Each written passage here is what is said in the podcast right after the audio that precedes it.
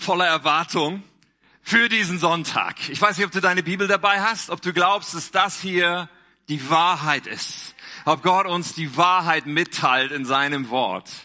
Und ich glaube heute dafür, dass Gott mir ein Wort gegeben hat für unser Leben, für dich ganz persönlich, für uns als Kirche. Ein Wort, wo Wahrheit zu Erkenntnis wird. Das ist ein Riesenunterschied. Wo etwas, was wahr ist, in uns so sehr einrastet, dass wir plötzlich etwas erkennen, was unser Leben verändert. Und wenn du deine Bibel dabei hast, kannst du sie aufschlagen im Epheserbrief. Ich werde etwas aus dem Alten Testament heute predigen. Trotzdem starten wir im Epheserbrief im ersten Kapitel mit einem Gebet von Paulus. Und wenn du sie nicht dabei hast, kannst du sie oben mitlesen. Und dann beten wir noch und gehen in diese Predigt. Paulus betet für die Christen in Ephesus, aber dieses Gebet gilt genauso für dich.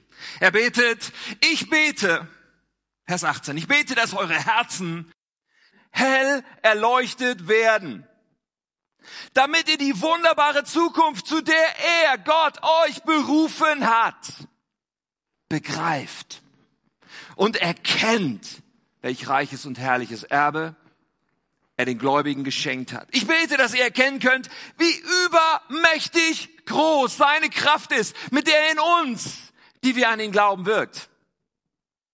Es ist dieselbe gewaltige Kraft, die auch Christus von den Toten auferweckt und ihm einen Ehrenplatz an Gottes rechter Seite im Himmel gegeben hat. Paulus, das ist der Hammer, was du hier vom Stapel lässt. Und dann sagt er im gleichen Brief noch diesen Satz, Epheser 3, Vers 20, durch die mächtige Kraft, die in uns, das meint dich und mich, die in uns wirkt, kann Gott unendlich viel mehr tun, als wir je bitten oder auch nur hoffen würden. Das muss man sich mal auf der Zunge zergehen lassen. Was hier für eine Perspektive aufgemalt wird. Lass uns beten zusammen. Vater Gott, ich danke dir, dass dein Wort wahr ist. Und Herr, wir wollen heute Abend diejenigen sein, die dein Wort ernst nehmen, die dein Wort glauben, die dich selber zu uns sprechen lassen. Und ich danke dir für deine Liebe zu jedem von uns. Und ich bete, dass du unsere Herzen heute wirklich berührst, dass du sie in Brand steckst, dass du uns Offenbarung gibst von dir, sodass unser Leben nicht mehr das gleiche ist, Herr. Führ uns weiter. Zeig uns deine Möglichkeiten und zeig uns die Wege hinein in das, was du für uns hast. Für jeden persönlich für uns als K21. Wir ehren dich, Jesus. Amen. Es ist schon einige Jahre her, als dieses Foto aufgenommen wurde. Ich habe euch das mitgebracht von Barack Obama. So, er hat damals noch keine grauen Haare gehabt, weil Barack Obama war dort gerade ganz frisch US-Präsident geworden. Im gleichen Jahr, ein paar Monate vor diesem Bild, ist er zum ersten Mal gewählt worden zum US-Präsidenten. Warum bringe ich euch dieses Bild? Was ich bemerkenswert fand, damals schon, ist, ihm wurde, und das Ding hatte da in der Hand, ihm wurde der Friedensnobelpreis verliehen. Bemerkenswert finde ich daran vor allen Dingen, dass er gerade erst ein paar Monate in seinem Job war. Also ich meine, es gibt andere Präsidenten und Herrscher und äh, interessante, tolle Leute, die, die, die den Friedensnobelpreis bekommen haben, aber meistens lange, nachdem sie etwas Großartiges getan hatten für den Frieden dieser Welt. Aber damals hat dieses Komitee, was den Nobelpreis bestimmt, gesagt, wir verleihen diesen Preis Barack Obama. Und dieses, diese Preisverleihung war ein bisschen eine Preisverleihung auf ein Potenzial hin auf eine Möglichkeit hin, auf etwas, was man ihm zugetraut hat. Dass man gesagt hat, das, was der sagt, das, was der vorhat, die Macht und die Möglichkeiten, die er hat, wir geben ihm den Friedensnobelpreis, auf das er dann anschließend sich dessen würdig erweist. Das ist bemerkenswert, oder? Und wir schauen manchmal so auf Menschen und sagen, wow, da ist so viel Möglichkeit, da ist so viel Potenzial, dieser Mensch ist so begabt, dieser Mensch hat so viel mitbekommen, dieser Mensch kann alles bewegen. Und es ist heute nicht mein Thema, über Barack Obama zu urteilen, ob seine Präsidentschaft das nun wahrgemacht hat oder so, das kannst du dir selber überlegen. Aber für mich faszinierend ist das Nachdenken über dieses Potenzial. Das Nachdenken über ein Potenzial, über eine Möglichkeit, über etwas, was kommen könnte.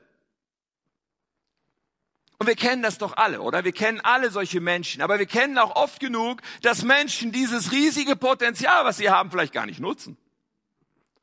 Ich weiß nicht, ich hatte einen in meiner Jahrgangsstufe in der Schule, der war der totale Crack, Einserkandidat, überall nur Einsen.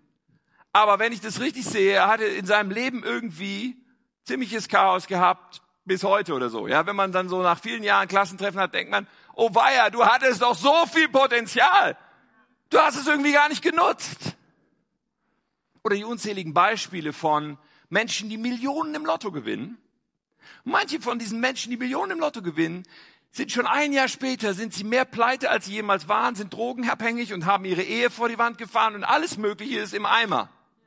Und wir stehen daneben und denken, aber du hattest doch so viel Geld, so viel Möglichkeit, etwas Gescheites damit zu machen. Was für eine Schande ist, wenn Potenzial nicht genutzt wird. Potenzial ist erstmal ein Versprechen, es ist erstmal etwas, ja, es könnte sein. Und dann gibt's da diese anderen, also, ach nee, ich habe noch einen für euch. ja, das Bild muss ich euch zeigen. Das löst so einen kleinen Schmerz aus in mir, muss ich sagen, weil ich habe das damals im Fernsehen gesehen.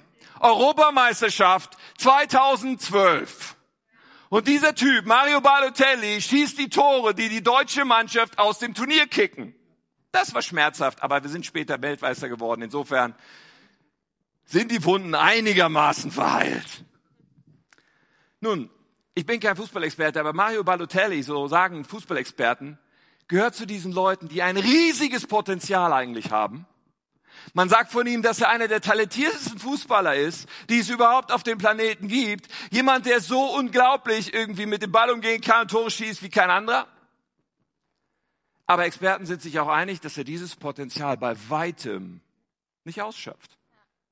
Mario Balotelli spielt bei keinem der ganz großen Vereine. Sein Marktwert ist nicht irgendwie 220 Millionen wie bei Neymar oder so, sondern viel, viel niedriger, weil er so oft seine Eskapaden hat und so oft seine Charakterprobleme ihm im Weg stehen, sein Potenzial auszuleben. Wie traurig. So, wir kennen diese Fälle in unserem Nachdenken über Potenzial und glaub mir, wir kommen an einen wichtigen Punkt gleich. Aber wir kennen auch die anderen Fälle, oder? Wir kennen auch die Leute, wo du denkst, ja, was ist da jetzt nichts Besonderes dran? Diese Person hat nichts Besonderes, diese Person, keine Ahnung, hat nicht so viel mitbekommen. Ich bin in meiner Recherche vorher auf eine junge Frau gestoßen, über die jemand später Folgendes sagte. Über diese junge Frau auf dem Bild sagte jemand, sie war immer ganz ungekünstelt und sehr nett. Ich habe sie im Jahre 1929 kennengelernt. Da war sie 19, diese junge Frau. Damals hatte sie nichts Besonderes an sich. Sie war einfach ein schlichtes, normales Mädchen, sehr sanftmütig, voller Frohsinn. Sie hatte an allem, was passierte, ihren Spaß. So wie Ruth.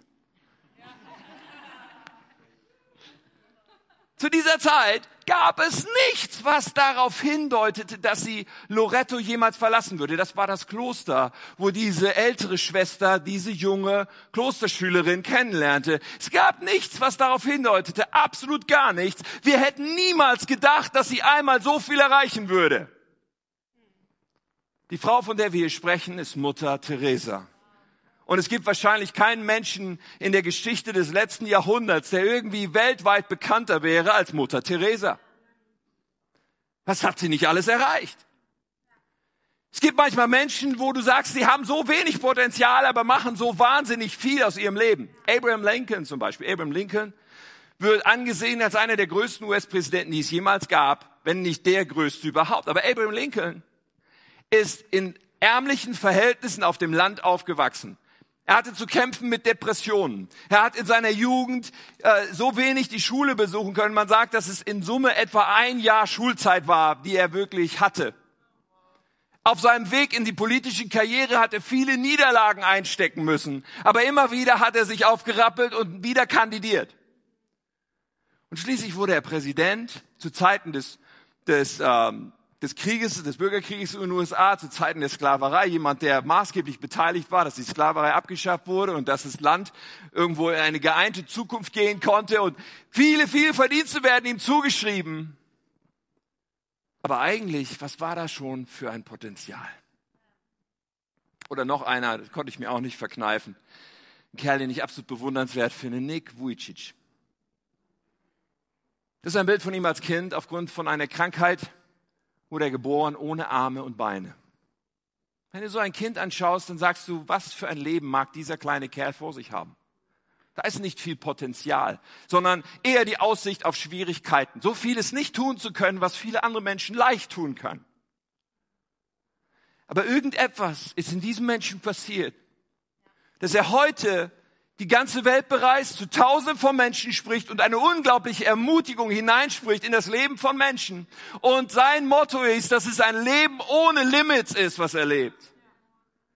Er ist eine Inspiration für unzählige, obwohl er keine Arme und keine Beine hat. Da ist manchmal so eine riesige Lücke zwischen diesem Potenzial, was da ist, und dem, was jemand erreicht. Und die Lücke kann so rum oder so rum ausfallen. Vielleicht fragst du dich, warum erzählst du uns das alles, Tim? Gut, dass du fragst. Wir werden jetzt dazu kommen, denn das Potenzial, über das ich heute spreche, ist nicht ein menschliches Potenzial. Es hat nichts damit zu tun, mit welchen Begabungen oder welchen Eltern oder welchem Umfeld du geboren wurdest. Das Potenzial, über das ich spreche, ist das Potenzial Gottes in unserem Leben. Und wenn wir uns über das Potenzial Gottes in unserem Leben unterhalten, dann müssen wir leider alle ganz klar erkennen, es ist gewaltig. Paulus schreibt davon an die Epheser. Paulus sagt, hey, ihr müsst diese wunderbare Zukunft, zu der ihr berufen seid, begreifen.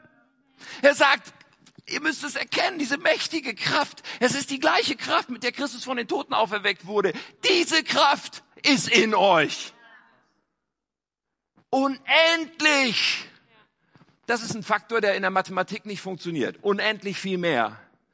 Ja, selbst wenn dein Gebet so ist, der Faktor, mit dem Gott multipliziert, ist unendlich. Selbst wenn das, was du hoffst, selbst wenn das, was du träumst, selbst wenn das, was du dir vorstellen kannst, irgendeine Größe hat, der Faktor Gottes, die Potenzial, diese Möglichkeit Gottes ist unendlich viel größer. Das ist so krass. Ich meine, glaubst du das? Glaubst du das oder haben wir uns schon auf eine Position des Zynismus zurückgezogen? Glauben wir, dass es Gottes Wort ist und dass Paulus inspiriert spricht? Glauben wir, dass das die Wahrheit ist? Dann stellt sich einfach die Frage, was machen wir mit diesem gewaltigen Potenzial? Was machen wir mit diesen Möglichkeiten, die Gott so offensichtlich hat und die er so offensichtlich ausspricht über unserem Leben? Was machen wir damit? Gott hat gewaltige Möglichkeiten in deinem persönlichen Leben. Er hat gewaltige Möglichkeiten für uns als Kirche. Und du hast alles, was es braucht, um die Berufung Gottes für dein Leben zu leben. Du hast alles, was es braucht. Das Potenzial, die Möglichkeit ist da in einer Weise, die wir uns nicht ausmalen können. Und Gott hat so viel mehr für uns. Davon bin ich überzeugt. Wir kratzen alle nur an der Oberfläche dessen, was möglich ist durch Gott in unserem Leben. Wir haben nicht irgendwie schon das Allermeiste erreicht. Nein, nein, wir kratzen an der Oberfläche dessen, was Gott tun kann. Und die Frage ist, wie kommen wir vom Potenzial zur Verwirklichung? Wie kommen wir von dem, was möglich ist bei Gott, zu dem, dass es passiert, zu dem, dass es Wirklichkeit wird? Weil ich möchte unbedingt, dass es passiert. Ich möchte auch für die K21, dass es passiert. Ich glaube, dass unsere Träume, auch der Traum, den wir formuliert haben, dass er nicht riesengroß ist und Gott kriegt irgendwie Schockstarre und denkt, oh, ihr träumt so groß, also ich weiß nicht, ob ich das schaffen kann. Nein, Gott denkt eher, euer Problem als Menschen ist, dass ihr immer so klein träumt. Ich kann unendlich viel mehr, Gott kann unendlich viel mehr tun und er möchte, dass tausende Menschen, vielleicht noch viel mehr, ich bin viel zu klein mit meinem Denken, aber er möchte, dass so unzählige Menschen gerettet werden, geheilt werden, befreit werden, dass Ehen wiederhergestellt werden, Familien wiederhergestellt werden, Menschen von Süchten frei werden. Er möchte, dass Menschen Hoffnung bekommen. Er möchte, dass sein Name bekannt wird in der ganzen Region und im ganzen Land. Seine Möglichkeiten sind unendlich groß. Aber wir stehen hier und sagen, okay, das sind die Möglichkeiten, aber wie kommen wir dahin? Ich glaube, ich glaube so sehr, dass diese Zeit so wichtig ist für uns als Kirche und dass wir in unser verheißenes Land, in, in, in die Möglichkeiten Gottes aufbrechen sollen als Kirche. Ich habe diese Predigtreihe Aufbruch genannt. Aufbruch, weil ich glaube, dass das ein Wort zur Stunde ist von Gott für uns. Dass Gott sagt, hey, ich will, dass ihr in die Gänge kommt. Ich will, dass ihr aufbrecht. Ich will, dass ihr mehr als je zuvor seht, was alles geht.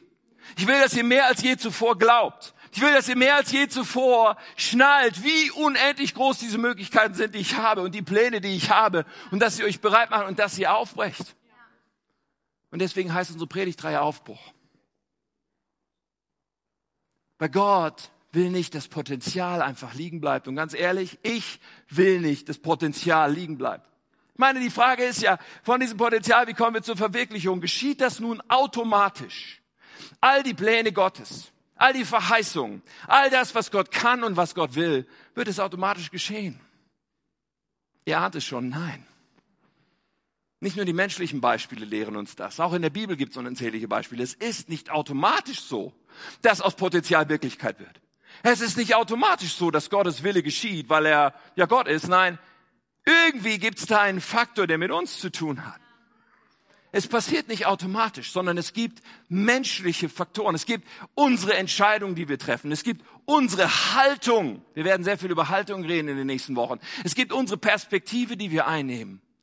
Es ist unser Glaube, der den Unterschied macht darüber, ob wir Verwirklichung vom Potenzial erleben.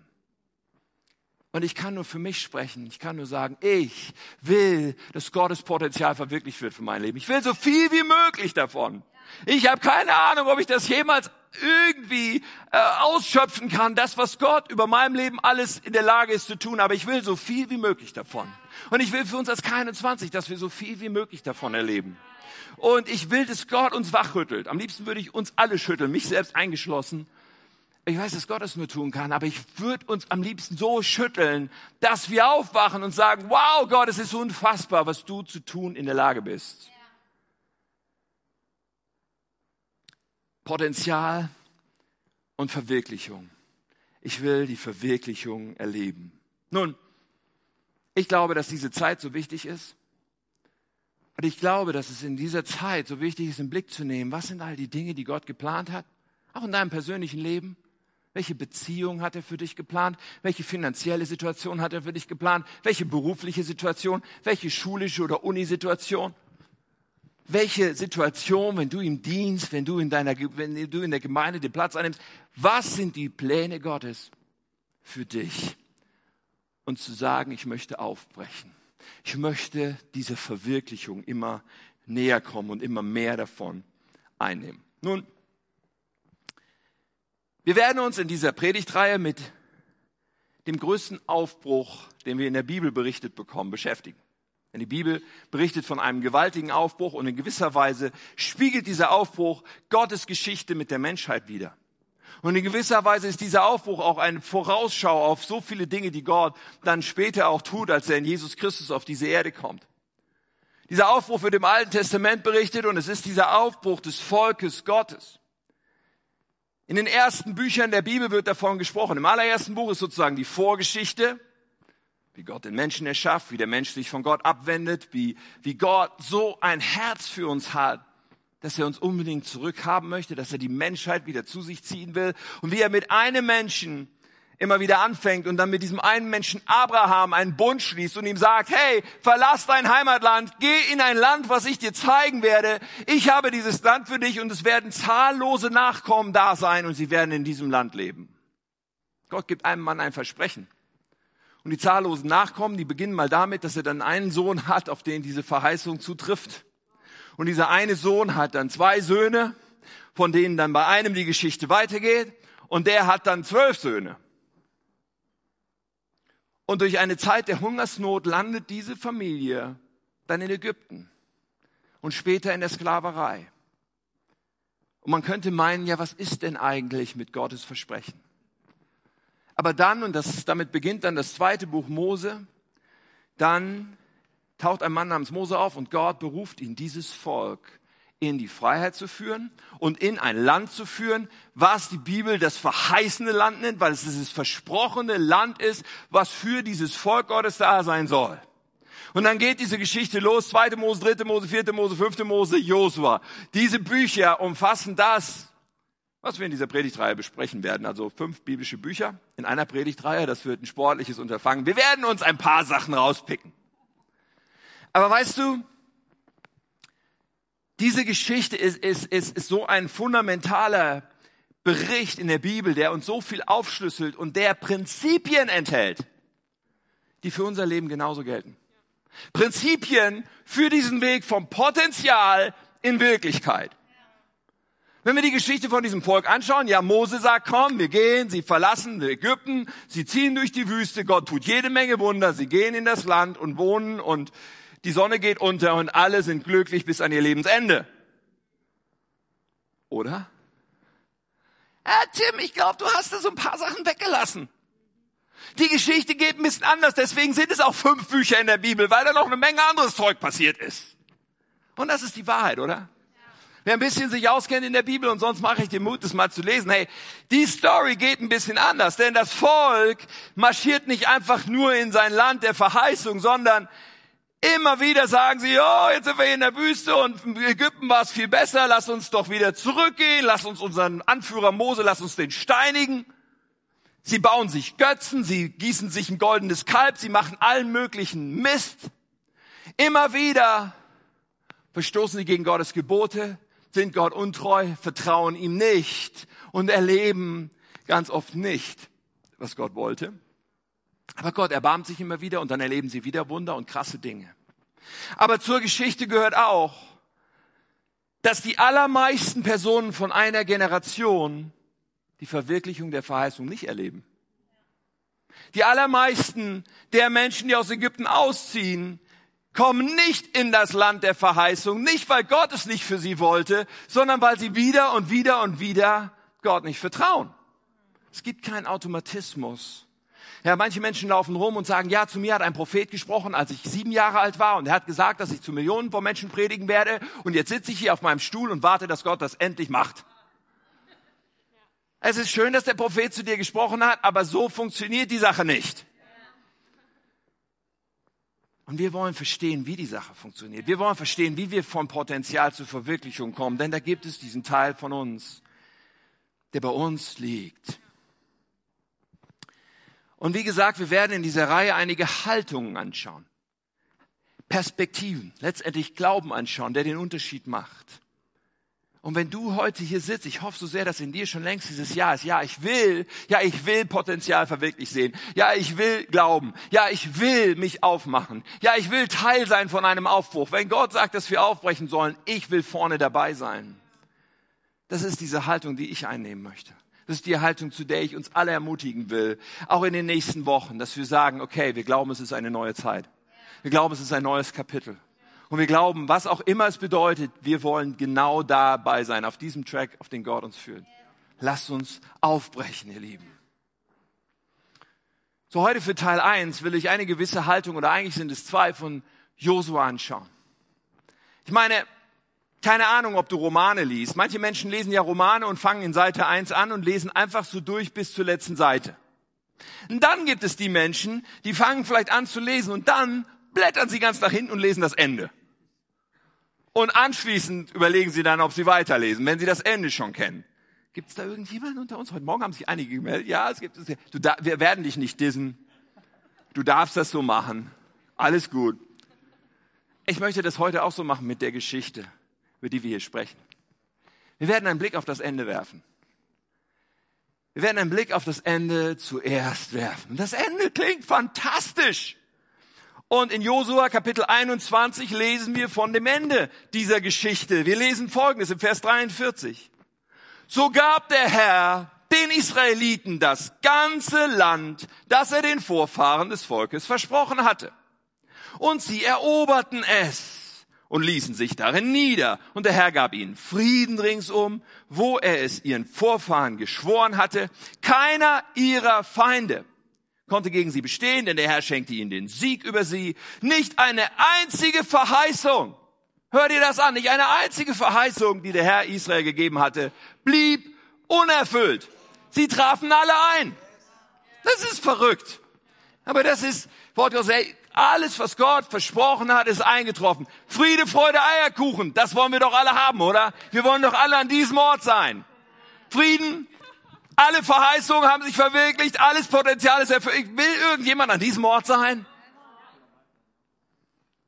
Was mich an diesem Bericht allerdings so ein bisschen irritiert, ist vor allen Dingen ein Wort.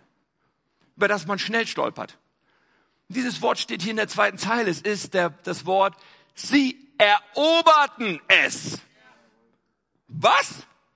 Gott, du wolltest uns ein Land geben. Und ich dachte, wir kommen dahin und der Grill brennt schon. Ich dachte, wir kommen dahin und es ist alles schon nice vorbereitet für uns. Das Land, in dem Milch und Honig fließen. Come on, da wollen wir rein. Und dann kommen wir da an. Und was ist los? Da sind ja Leute. Ein paar Kapitel vorher lesen wir folgendes. Josua 12, Vers 7. Josua und das israelitische Heer hatten die Könige auf der Westseite des Jordans. Das ist das verheißende Land, was hier beschrieben ist, die Westseite des Jordans. Nämlich vom Bagad im Libanontal bis zu Berg Halak, der nach See hin liegt. Sie hatten sie besiegt. Und dann wird berichtet, wie Gott da übernatürlich eingegriffen hat. Und dann heißt es, dies ist die Liste der besiegten Könige. Der König von Jericho, der König von Ai, der König, der König, der König von. Es kommen jetzt 16 Verse mit Königen. 16 Verse. Bis es schließlich heißt, der König von Tirza, ich habe das ein bisschen abgekürzt. Alles in allem waren es 31 Könige. 31 Könige. Herr, du hast uns doch ein Land versprochen. Was machen 31 Könige? 31 Könige heißt, es gab 31 Königreiche. Das heißt, es gab 31 Armeen. Es gab 31 Mal eine Schlacht zu schlagen. Es gab 31 Mal den Feind zu überwinden. Was soll das, Gott? Du hast uns doch versprochen. Ja, genau. Aber da sind 31 Könige und so oft gilt das genau für dein Leben, für das, was Gott für dein Leben will. Ja, Gott möchte in deinem Leben, dass du frei bist, dass deine Beziehungen gut sind, dass du versorgt bist. Aber so oft steht zwischen der Verheißung Gottes, dem Plan, den er hat für dich, und der Verwirklichung, dass du noch 31 Könige zu schlagen hast. Also habe ich mir das nicht vorgestellt. Ich dachte, ich gebe mein Leben Jesus und dann ist alles leicht. Und alles geht von selbst und er beschenkt mich dann und er gibt mir dann alles und alles ist wunderbar. Ja, Gottes Plan ist, dass alles wunderbar ist am Ende. Aber der Weg dahin, sorry about, aber der Weg dahin heißt, 31 Könige sind zu besiegen, heißt, Schlachten sind zu schlagen, heißt, ein Preis ist zu bezahlen, heißt, dass du dich entschließen musst, zu sagen, okay, ich gehe da durch. Vielleicht fragst du, Moment mal, Moment mal, Moment mal, Tim. Wenn da 31 Könige sind, wenn das so hart ist, dass ich die Sachen erlebe, die Gott mir versprochen hat, was ist dann dieses Versprechen eigentlich wert? Ich meine, was ist das für ein Versprechen? Wenn ich da so einen harten Weg gehen muss, ich sag dir genau, was dieses Versprechen wert ist. Wenn du Gott vertraust, dann hast du das Versprechen, dass du jeden einzelnen der 31 Könige besiegen wirst. Dann hast du das Versprechen und die Sicherheit, dass du als Sieger vom Platz gehen wirst. Und du hast das Versprechen, dass Gott mit dir sein wird. Gegen jeden einzelnen dieser Könige, vom König Jerichos angefangen, wo sie siebenmal um die Stadtmauern gelaufen sind, bis das Ding zusammengebrochen ist. Gott hat wieder und wieder und wieder übernatürlich eingegriffen in all diesen Kämpfen, die sie zu kämpfen hatten. Aber er hat ihnen nicht den Kampf erspart. Und ich glaube, dass es ein Wort Gottes ist für uns. Ein Gott Gottes vielleicht in deine Situation, in deine Herausforderung, in die Dinge, wo du dir so sehr wünschst, dass sich etwas in deinem Leben verändert. Wo du dir so sehr wünschst, dass endlich das, was bisher nicht möglich war, möglich wird. Aber es gehört dazu zu sagen, ich bin bereit, die Schlacht zu schlagen. Und ich bin auch bereit, mich in Gottes Armee anzumelden. Weißt du, Gott sagt, bau mein Haus, dann baue ich dein Haus. Bau mein Haus, bau meine Kirche, bau mein Reich, ja. Trachte zuerst nach dem Reich Gottes, dann würde euch alles andere zuteil. Bau das, was mir auf dem Herzen liegt mit deinem Leben. Und dann sagt Gott, baue ich dein Leben. Dann sage ich Gott, werde ich dir zeigen, dass ich treu bin. Dann sagt Gott, dann werde ich dir zeigen, dass du zum Ziel kommst. Aber setz die Prioritäten auf Gottes Reich. Diese Verheißung ist unglaublich viel wert, weil wir wissen dürfen in all den Herausforderungen, dass Gott stärker ist und dass er mit uns ist. Dass er schon beschlossen hat, dass wir am Ziel ankommen. Das Einzige, was wir tun müssen, ist daran festzuhalten. Ja, wir werden uns anschauen in diesen Wochen, welche Dinge in uns richtig liegen müssen, welche Haltung wir an den Tag legen müssen, damit Verheißung Wirklichkeit wird. 31 Könige haben sie zu schlagen gehabt. 31 Könige. Und Gottes Plan für die K21 ist gewaltig. Aber ich gebe mich da keine Illusion hin. Auch wir werden 31 Könige zu schlagen haben. Wenn wir möchten, dass in Schaumburg viele Menschen zum Glauben kommen, wenn wir möchten, dass wir dort Treffen anfangen, wovon wir im Moment noch nicht wissen genau, wo wir die machen können und verschiedene Türen, an die wir schon geklopft haben, verschlossen sind, so glauben wir, trotz aller Kämpfe, die nötig sein werden, dass Gott schon beschlossen hat, dass wir dieses Land einnehmen werden. Und wir wollen einfach uns dem stellen und sagen, okay, was immer es kostet, welchen Preis es auch immer bedeutet, wir werden uns auf diesen Weg machen und wir werden es tun.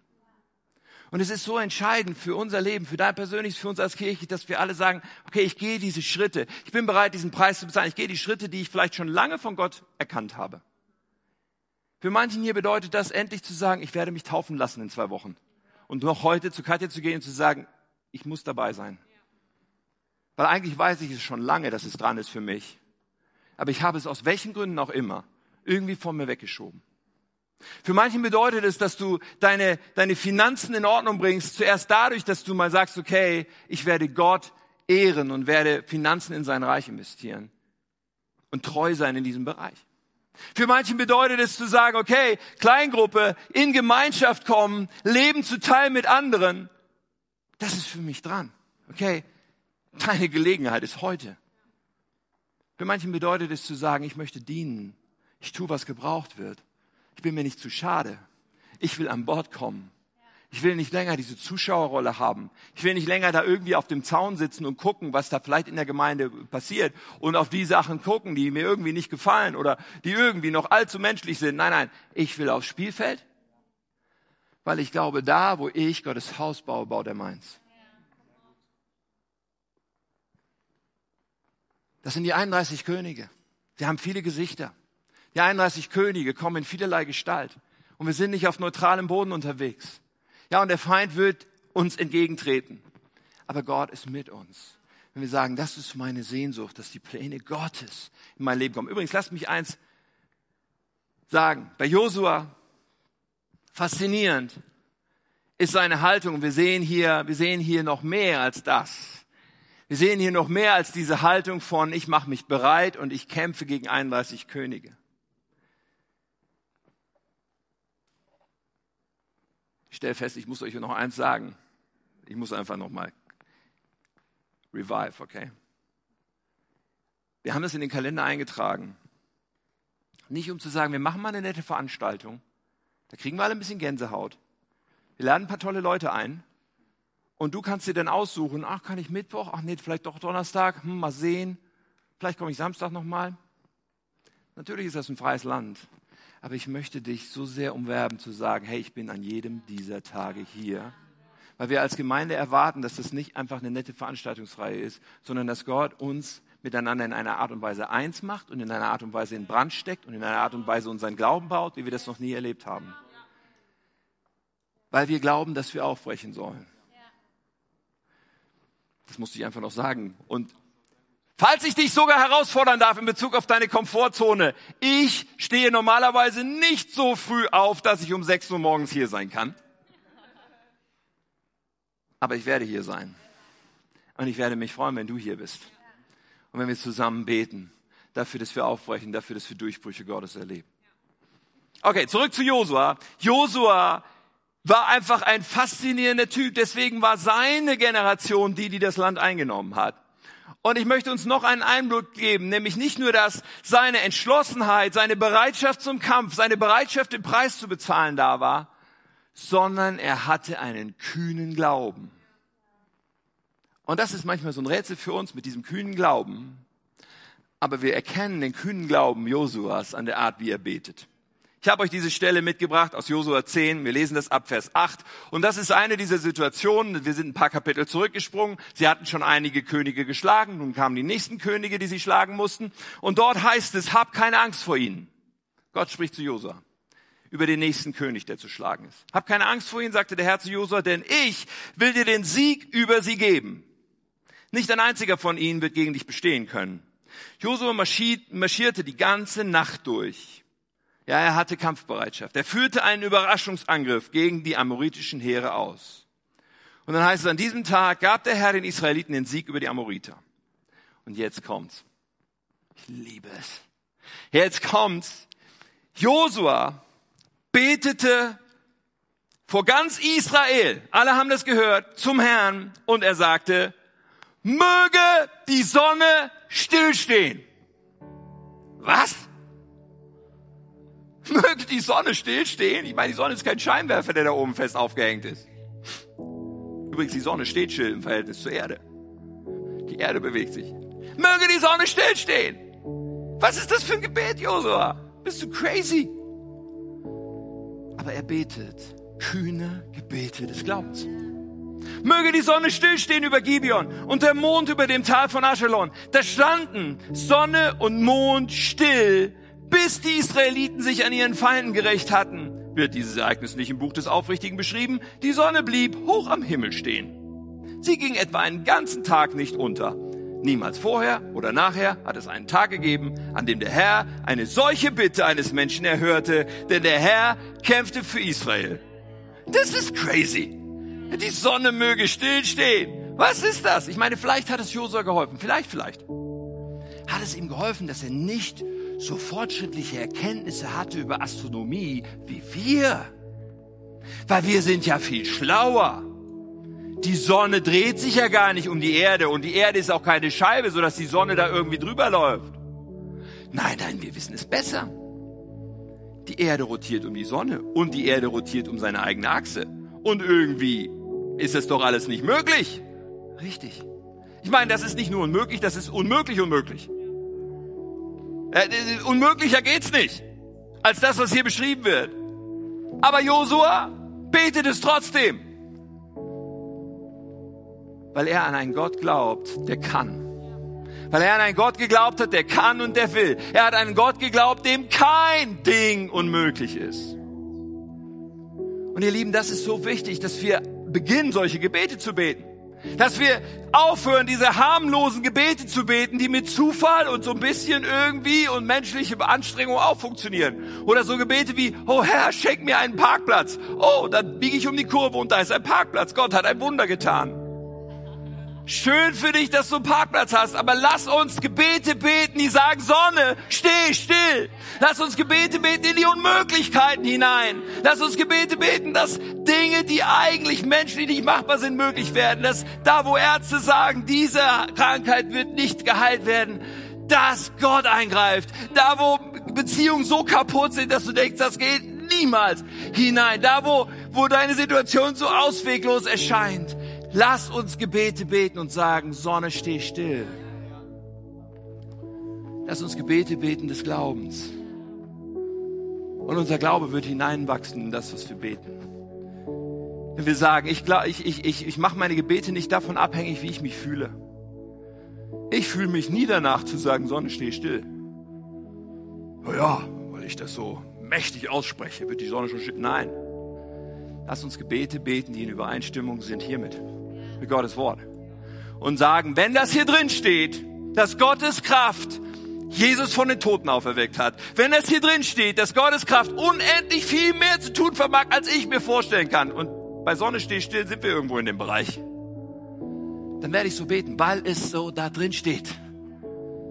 Und lass uns diese beiden Dinge tun. Lass uns beten, kühne Gebete des Glaubens und lass uns uns bereit machen, unsere Position einnehmen und zu sagen, ich will den Preis bezahlen, ich will die 31 Könige frontal angreifen in meinem Leben, weil ich will, dass das Potenzial Wirklichkeit wird. Ich will das erleben.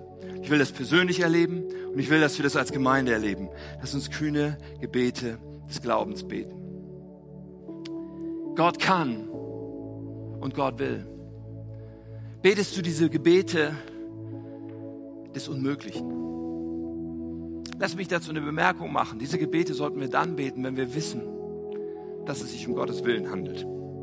Denn wenn du selbstsüchtig betest, für dich selbst, nur aus Egoismus, wird Gott nicht diese Gebete erhören. Aber wenn es darum geht, dass deine Ehe doch noch die Kurve bekommt und heil wird, wenn es darum geht, dass dein Kind, was in Abhängigkeit strickt, doch noch frei wird, wenn es darum geht, dass du doch noch gesund wirst oder die, diese Mensch, den du so sehr liebst. Wenn es um deine Nachbarschaft geht, die Jesus Christus nicht kennt und du betest, Sonne steh still und du betest, Gott, tu ein Wunder, was einfach den fasten Boden ausschlägt, dann wird Gott Dinge tun, die wir nicht für möglich halten. Und ich möchte dich so ermutigen, nicht zu sagen, ich probiere das mal einmal aus, so mit einem kleinen Gebet. Und wenn es dann funktioniert, super, sonst lasse ich es wieder. Nein, nein. Wir brauchen eine Entschlossenheit. Wir brauchen einen Mut. Wir brauchen einen Glauben. Wir brauchen eine Kühnheit zu sagen, ich will in dieses verheißene Land. Und jede Sache, die nicht sofort klappt, mag ein König sein, den wir auch noch überwinden werden. Aber wir gehen dorthin. Weil Gott hat es versprochen. Ich glaube, dass wir aufbrechen sollen. Ich umwerbe uns darum. Ich umwerbe uns, dass wir diese nächsten sechs Wochen, diese nächsten sieben Sonntage so bewusst nehmen und sagen, wir wollen als Gemeinde aufbrechen, weil Gott mehr für uns will, weil Gott mehr hat. Ich liebe dieses Motto der Hillsong-Konferenz im nächsten Jahr. There is more. Da ist mehr, weil es wahr ist. Da ist mehr. Das ist immer wahr. Wir können diese Limits nicht erreichen. Wir können nicht bei Gott irgendwie ankommen und sagen, so jetzt, sagt Gott, ist alles aufgebraucht. Das wird nicht passieren. Da ist mehr. Und deswegen wollen wir uns ausstrecken. Und deswegen mache ich uns Mut, jetzt in diesen Wochen zu sagen, ich will beten wie nie zuvor. Ich will kühne Gebete des Glaubens beten und ich will mich positionieren und ich will meinen Platz einnehmen. Ich will endlich die Dinge tun, die ich schon so lange weiß. Heute Morgen hat jemand zu mir gesagt, ja, das Beten, das, das klingt alles so einfach. Nein, es klingt nicht, es soll nicht einfach klingen. 31 Könige zu bekämpfen ist nicht einfach. Aber es beginnt immer mit dem einen kleinen nächsten Schritt, den du gehst. Mit dem kleinen Schritt, wo du erkannt hast, das ist, dass ich das tun soll, ist Gottes Wille für mich. Ich gehe diesen kleinen Schritt. Und wenn du den geschafft hast, gehst du den nächsten Schritt. Du musst nicht ins verheißene Land springen. Du musst nicht von Ägypten aus darüber gebeamt werden. Es ist einfach Schritt für Schritt für Schritt. Und Gott, dieser Schritt war hart. Und Gott, er hat mich alles gekostet. Ich weiß noch nicht so genau, wie ich den nächsten Schritt gehen werde. Aber danke Gott, ich habe diesen Schritt geschafft. Und deswegen gehen wir jetzt den nächsten Schritt. Und Gott, du bist bei mir. Und du wirst mir helfen, ungesunde Gewohnheiten zu überwinden. Du wirst mir helfen, Dinge zu ändern. Du wirst mir helfen, meinen Stolz zu überwinden und diesen Menschen zu kontaktieren. Du wirst mir helfen, meine Finanzen in Ordnung zu bringen. Ja, Hilfe in Anspruch zu nehmen von jemandem, der mir helfen kann, wie ich damit besser umgehe. Du wirst mir helfen, und ich will diesen kleinen Schritt gehen, weil da mehr ist. Glauben wir das?